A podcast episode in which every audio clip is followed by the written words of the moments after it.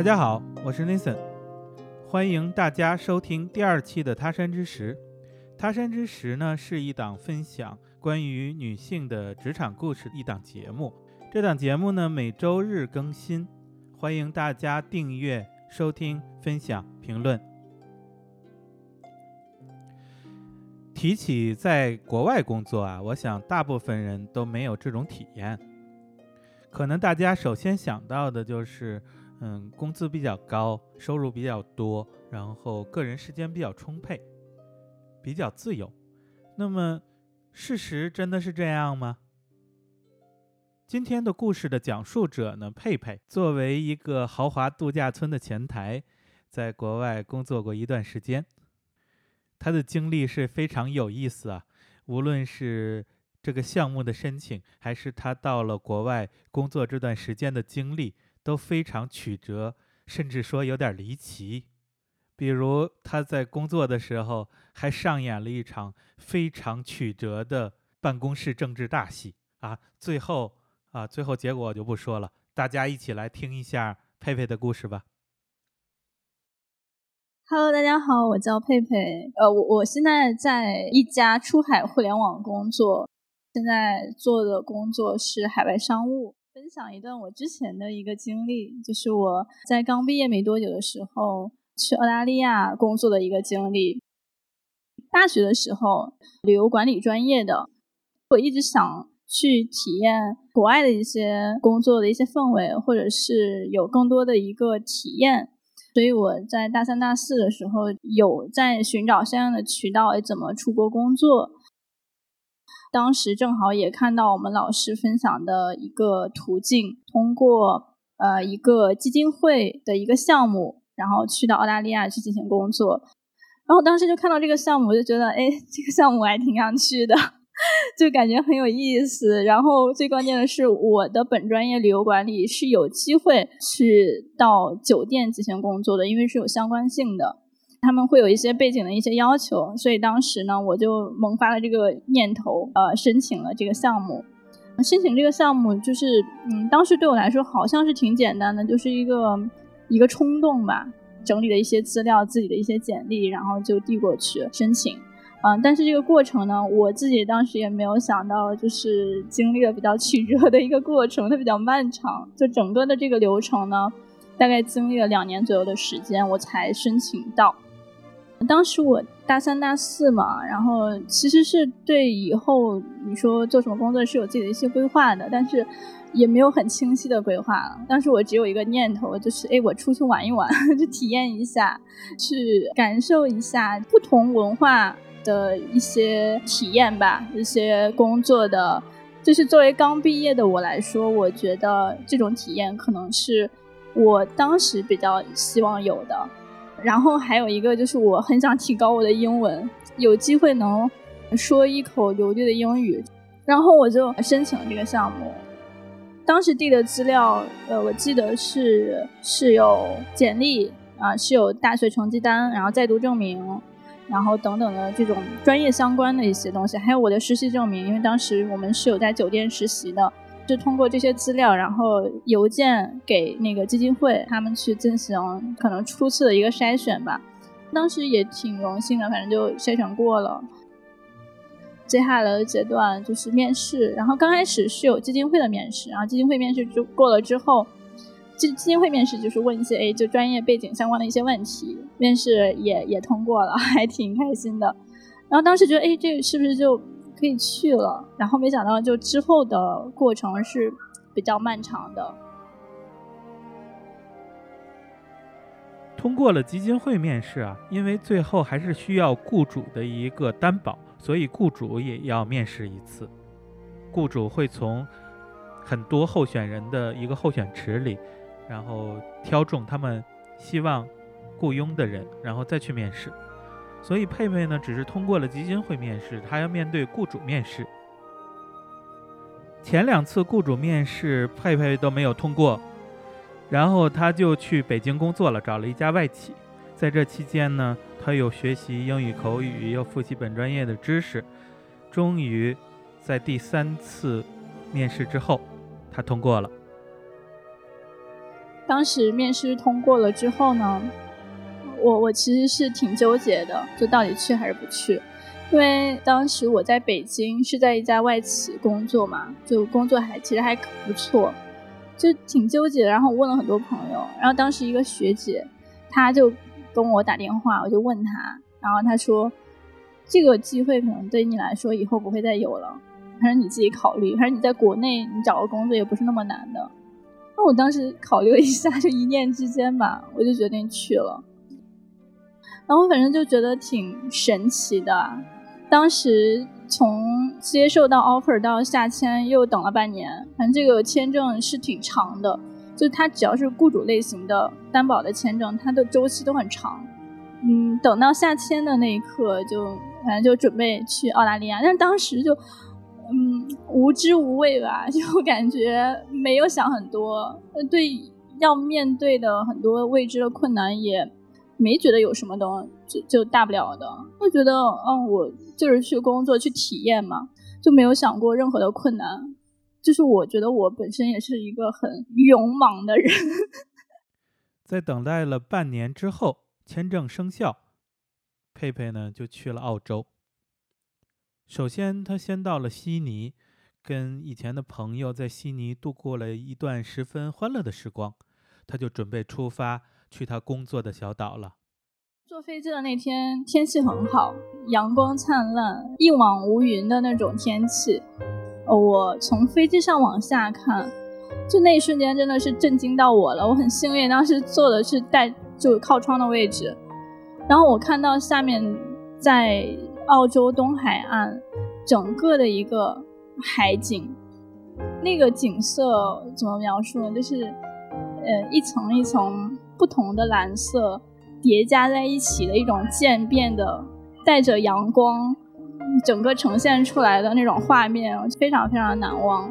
嗯，它有深蓝、浅蓝、湖蓝，就是叠加在一起的大海的颜色。然后从飞机上往下看，就觉得，哇，这个世界上还有这么好看的地方。我这个画是在一个很小的城市啊，在 Brisbane 啊是。然后我这个是在 Brisbane，呃，车程五五小时的一个一个小小镇上，算是一个小城市，叫哈维贝，呃，距离哈维贝就可能四十五个小时船程的这样一个岛上啊，它是一个度假岛，旅游度假村。这个地方呢，它非常漂亮，呃，是澳洲的三大自然遗产之一。然后世界上最大的沙岛，它有自然风光，还有一些人文的一些以前的一些遗址。它世界上最大的沙岛，呃，然后叫 Fraser Island，它有很多的自然的风光。岛上你可以看到非常非常多，呃，很奇妙的一些景色，可能在其他地方你是看不到的。嗯，它有一些悬湖，然后我们岛上是有一个湖叫 M Mackenzie Lake，白沙湖。全部都是白沙，它是一个淡水湖，它整个湖给你的感觉就像水晶一样清澈透明，然后富含矿物质，所以就是在 holiday season 的时候，就是在比较忙的一些节假日的那个期间，就是非常非常多的游客会到那边。它本身飞沙岛跟它临近的那个城市哈威贝，它都是就观鲸圣地，在。五月到十一月这个前后，它都是会有鲸群出现啊，就是座头鲸都会在那边停留，大概会有几个月的一个时间。所以在那个时间的话，我们会提供一个 whale watching tour，就是观鲸之旅。整个我们的岛上的一些景点呀，包括它的一些自然景观，就非常吸引来自全世界各地的游客。所以其实，在呃，就我是在那个度假村工作，我们那个度假村是飞沙岛最大的，呃，也是时间最久的一个度假村。就我们会运营酒店，呃，整个岛上的不只是住宿啦，除了住宿，还有游玩，然后包括我们酒店内部的一些活动，比如说一些射箭啊，一些呃独木舟啊，一些钓鱼啊、观星啊这些活动我们都会有。然后，所以它是一个很大的一个度假村。然后我在上面的一个职位是度假村的前厅部的前台。我们酒店那个度假村，它本身的建筑也非常有特色，就很自然的。就你刚进去，你就会感觉它是有鸟叫的声音。因为我们酒店叫翠鸟湾度假村酒店，然后在昆州也是很有名的一个酒店。你进去，你就会觉得整个都是木质的，所有都是木质的结构。大堂非常大，就是我们前厅跟大堂是连在一起的嘛，后面是有两个餐厅，然后在后面是有两个游泳池，再后面是客房。如果想去我们别墅的那个房间，你需要搭乘我们专属的 shuttle bus，你才能去到你的房间，因为太远了，太大了。我要在前厅部工作，其实是对酒店整个度假村来说是一个比较重要的一个工作，因为你要去跟。呃，不同部门的人进行交流，你要呃去协调所有客户的所有的事情，不管是他们在酒店居住遇到的事情，他们 check in check out 遇到的问题，还有他们在餐饮部、在客房部，就是所有这些体验，他们都会反馈到我们这边，然后都要你去处理。就比如说，哎，你这个饭不好吃啊，餐厅不好吃，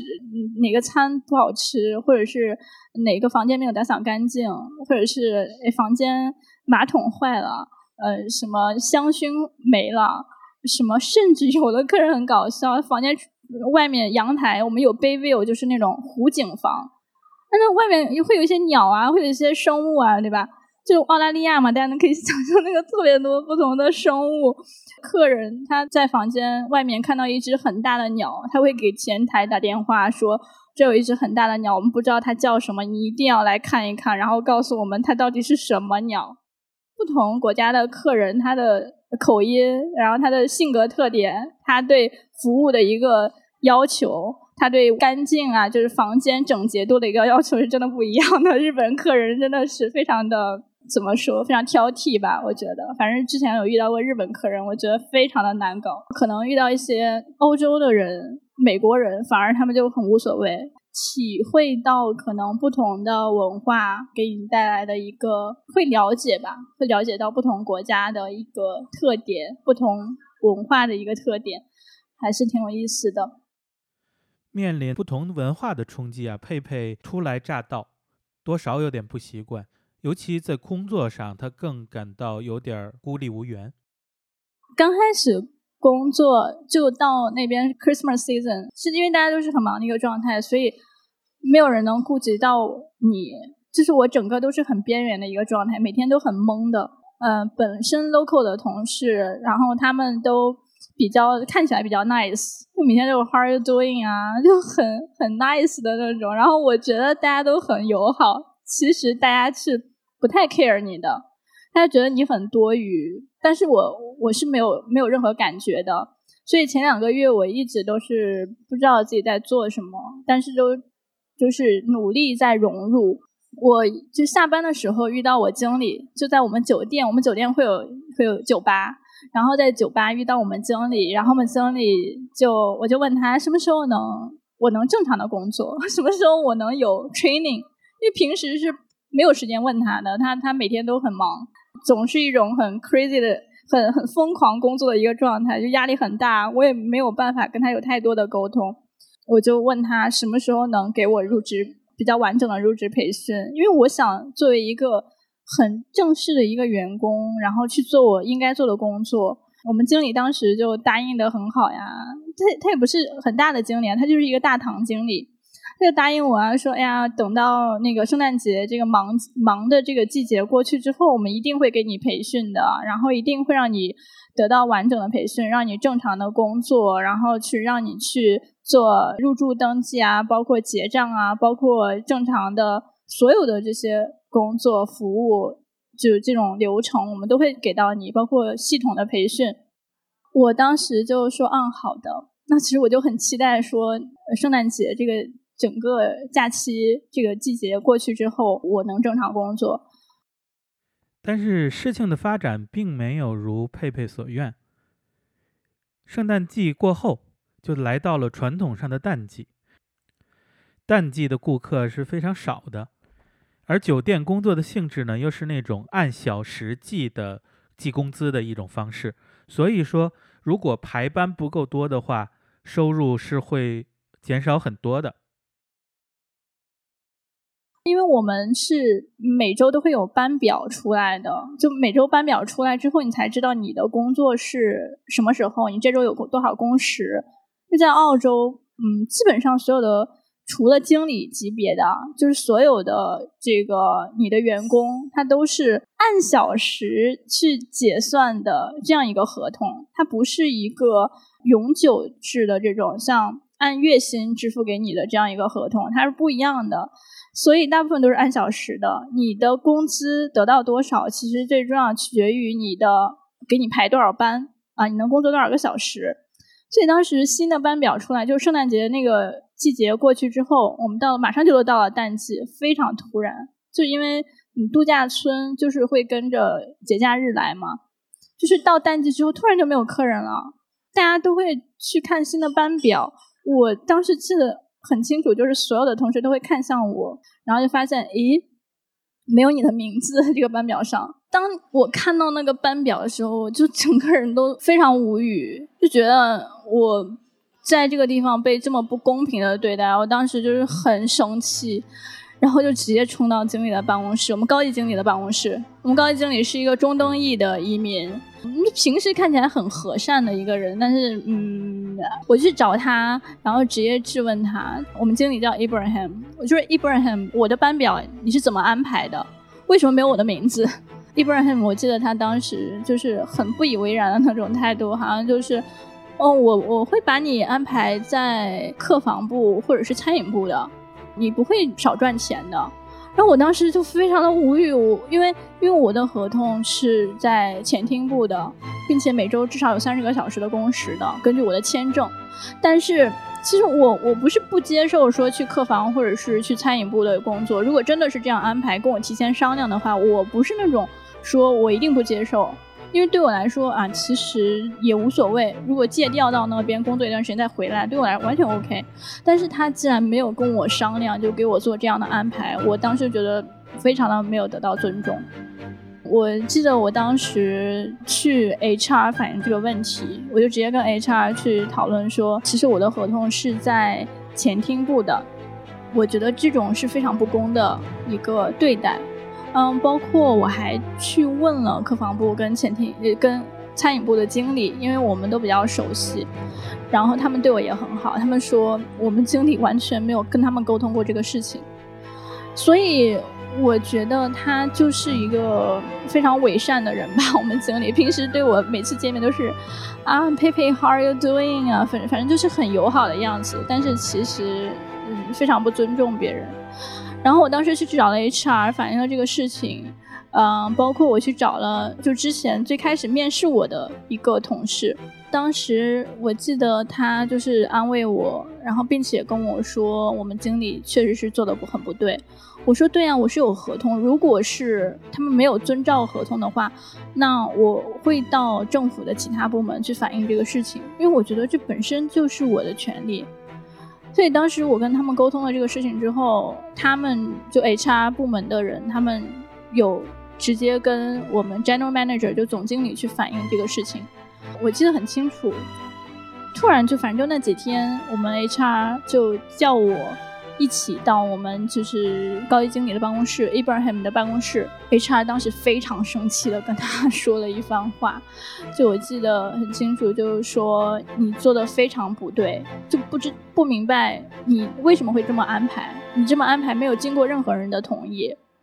他说完这番话他就走了，因为这这个 HR 我记得他之前也不是说很 care 这个事情，但是可能是因为我去争取了吧。嗯，这个事情其实对澳洲来说，就是法规相对就是非常完善，比较注重劳工公平的这样一个地方来说，其实是很严重的一个事情了。HR 走之后，我们经理就开始跟我道歉，就说啊，对不起啊，我真的没有想到会是这样，我真的没有想到你这么生气或者怎么样。我当时就直接说，你这样的处理非常的不合理，improper，就不合适。就你这你这么做做人 这样不合适，我还跟他说，其实你之前跟我说的话我都有录音，甚至我觉得你有种族歧视的一些话语。他之前有说过，说澳大利亚人不喜欢被非澳大利亚人服务，他竟然说过这种话。我说你这个完全就是种族歧视。然后他当时就是挺震惊，竟然我平时可能看起来比较的弱吧，就是比较随和，没想到还挺刚的。然后他就有点害怕，就不停给我道歉，然后我就没怎么理他。过了那一天吧，然后他就跟我说，他说我们总经理给我批了一个呃预算，就专门给我的预算，因为我们为什么砍了我的这个班表，是因为我们到淡季了，没有预算了。然后就是为了照顾我们 local 的，就是本地的同事，所以我的我的班就被砍了。他说总经理专门给我批了一个预算，让我在这边工作，然后是每周至少三十个小时。那我当时其实还是挺生气的，反正整个过程我都觉得就是非常的没有觉得很舒服。虽然有这个结果。但是我还是觉得，好像好像我是一个很没用的人，然后占用这个预算，自己的感觉就是，那我就不要了，我就不要你们出这个钱，我就不要你们单独的增加这笔费用了。我也很不想在这种环境下去面对这个工作，就很生气啊。然后我就直接跟他说：“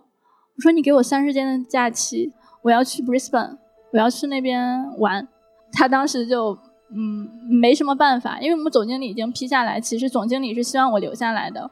但是我就是很不想留，我就觉得我不想这样子，就可能是一种反抗吧。然后就请了三十天的假去 Brisbane，我就拿着直接拎着我的箱子就走了。在 Brisbane 待了一个月的佩佩度过了一段非常开心的时光，他找到了很多朋友。在即将结束他的假期的时候，他收到了另外一个非常令人振奋的消息啊。嗯，然后我记得在 Brisbane 待了差不多半个月的时候吧，岛上的我的同事给我发信息，然后说 Ibrahim 被解雇了，然后当时就啊，是吗？然后他们说，他就说，呃，有你很大一部分的原因。然后他说他们都很开心，因为伊布尔汉姆他本身就对所有的我们整个部门人的那个，就在我们眼里他就是嗯很伪善的一个人。然后他其实工作能力并不是很强，平时解决问题的时候，感觉他对那些系统也不是很了解。其实大家都不喜欢他，然后大家就挺开心的。然后他就说我们都在等你回来，然后我说好的，等我假期结束我就回去。嗯，就在 Brisbane 待了很开心的一个月之后，我就回回去继续工作。然后回去继续工作之后，我们换了新的经理，因为我新的经理换了两个，我记得当时，然后两个新的经理其实他们对业务都不是很熟，对岛上的比较一无所知吧。然后我回去的时候，他们会问我各种问题，因为不管怎么说，我也在那边待了两两个多月，其实我是。比较熟悉的了，然后我会跟他们去讲，就各种的我们前厅部会发生的事情，包括我们酒店的一些情况。我的新经理们，包括我的同事们，他们都很信任我。就是我当记得当时，就是感觉慢慢在融入那个环境了，包括也得到了很好的培训，也能够独自的去承担所有的工作，然后嗯，就是。就是慢慢被人信任的那种感觉，其实很好。就是自己慢慢克服这些困难，嗯，包括语言上的一些障碍，也在慢慢的克服。最开始可能接电话对我来说就是一件很恐惧的事情，因为各个口音，包括他们会讲非常快，你要去得到电话里的信息，然后再去判断，然后再去解决。然后后来我就突然觉得，哎，接电话这件事情对我来说是一件非常简单的一个事情，很平常的一个事情。然后我也会问我身边的同事，问我的经理说：“哎，你们觉得我现在有英文有进步吗？”然后他们都给我的回答是：“Absolutely，就是当然，就是他他们说进步很大，能感受得到我就是完全的不一样了。那我觉得这个过程，嗯，对现在来说也是能够感受到像当时的那种很开心。”就觉得自己是克服了很多问题，然后有成长的。后来又在酒店工作了大概七八个月的一个时间，挺开心的。起码工作上是相对来说比较顺利的。我记得有很长一段时间是我们酒店比较缺人的一个状态。嗯，我曾经还有过连续工作十九天没有休息一天。因为我我的这个职位叫呃 guest service agent，就是客户服务代表。然后就这个职位是做很多基本的一些事务嘛，经理他可能会负责一些报表之类的，经理就很需要一个呃 G 呃我们叫 GSA，就所有的经理他都很需要一个 GSA 去帮他去搭这个班，然后才能完成这个工作。所以当时我们 GSA 很缺，他们每个人都在争取我的工作时间，就是突然变成了一个我们部门很重要的一个人。然后当时有一段时间是非常非常的忙。虽然在工作上佩佩已经得心应手了，但是对于另外一个方面，比如说文化冲击，佩佩还是觉得有点不适应。但是其实从到岛上工作，就给我最开始包括。工作期间的比较大的一个体验，在那边生活的体验，就是你要面对很强的一个冲击，文化冲击。然后这个文化冲击带来的是你内心的一种孤独感，是没有办法去有人去能够理解你的。因为就像我们可能跟身边的人去讨论一些热点，身边的一些事情，微博上的热点，好玩的一些八卦，然后大家都很容易 get 到，对吧？但是你在那边，我会突然觉得你去跟所有人其实是很难真正的去 get 到彼此的笑点的。那对我当时的我来说，是一件很难去克服的事情，因为没有认同感。而且那个时候我刚大学毕业没多久，其实很需要一种呃认同感，很需要自己的一个有连接的一个情感连接的一个一个东西。但是当时。虽然在那边慢慢自己在适应，但是这个 connection 这个连接，感情上的连接，对我来说就是一直我感觉都比较少。就是自己那种孤独的状态是确实没有人能够理解。嗯，我知道可能可能在岛上如果待两年三年，慢慢的这种感觉会克服。但是当时的我来说，其实是觉得情感上的连接。是非常非常重要的，对一个人，嗯，突然意识到你在这个地方非常的孤独，其实这种感受有的时候是很难过的，有的时候甚至就你同事，就我下班了，是 local 的同事，澳洲的同事，他们都喜欢去喝酒啊，去酒吧啊什么的，但是对于我来说，其实这个不是我的一个生活方式，我也可以去融入，但是我不能总去酒吧，我会觉得没有自己的空间感，然后自己需要。真正去消化自己的一些感受嘛，在某些时候让我产生我一定要回国的一个想法。对这个，因为当时我是有机会去留下来的，我们会有机会给我到雇主担保的一个签证，让我去留下来就拿到 PR。嗯，也有一些客人，甚至会有一些就是当地华人的一个客人，在他们走之后会打电话到前台来劝我要留下。但是我内心对于情感连接当时的状态那种需要是非常强烈的。现在想到当时这个决定，其实会觉得有一些遗憾。但是，嗯，我非常理解当时自己的一个决定。嗯，所以在我签证期结束之后，我就义无反顾的回来了，回国了。要知道，拿到 PR 也就是居住权，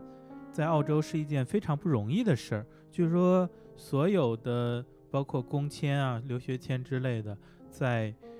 那边拿到 PR 的几率、拿到雇主担保的几率只有不到百分之五，可以想象这是一个多么小的小概率的事件。但是佩佩还是选择了回国。那么我就问到了他一个问题啊，我就说你现在会不会后悔呢？你会不会后悔当初的选择？其实我是非常能理解当时自己的那个状态，为什么没有做那个选择？为什么是需要一个情感的连接？为什么不能在那个地方再待三年，去得到一个永久居留权，去留在澳大利亚？我现在在一家互联网工作，那互联网大家都知道，就比较的累，对吧？起码是九九，不是九九六，也有九九五。就经常会有加班的一个状态，甚至你会觉得没有自己的生活，离生活越来越远。这种工作的状态其实让整个人都比较麻木，间接的我也失去了一些对我重要的人的一些感情的连接，我也照顾不到我的家人啊，我身边最好的朋友啊。人的精力是有限的，所以我觉得应该很多人都能够理解这种状态。我也很庆幸说，我去体验了，就是跟我现在生活不一样的一种生活方式。你体验过不同的生活方式，你才有权利去做出自己的选择，你才知道自己真正要什么。呃，是的，我非常认同佩佩的这个观点，就是你在做选择之前，你至少知道你都有些什么选择，你都去体验过，你才能正确的做出你心里想要的那个东西。我也希望大家呢，能尽可能多的去体验不同的人生，这样你才能在重要的时刻做出你符合你内心的一个决定吧。今天的节目就到此为止了，希望大家评论、订阅、转发。我们的节目呢每周日更新，也欢迎大家来投稿，可以跟我节目的邮箱联系，也可以直接在下方评论联系我。谢谢。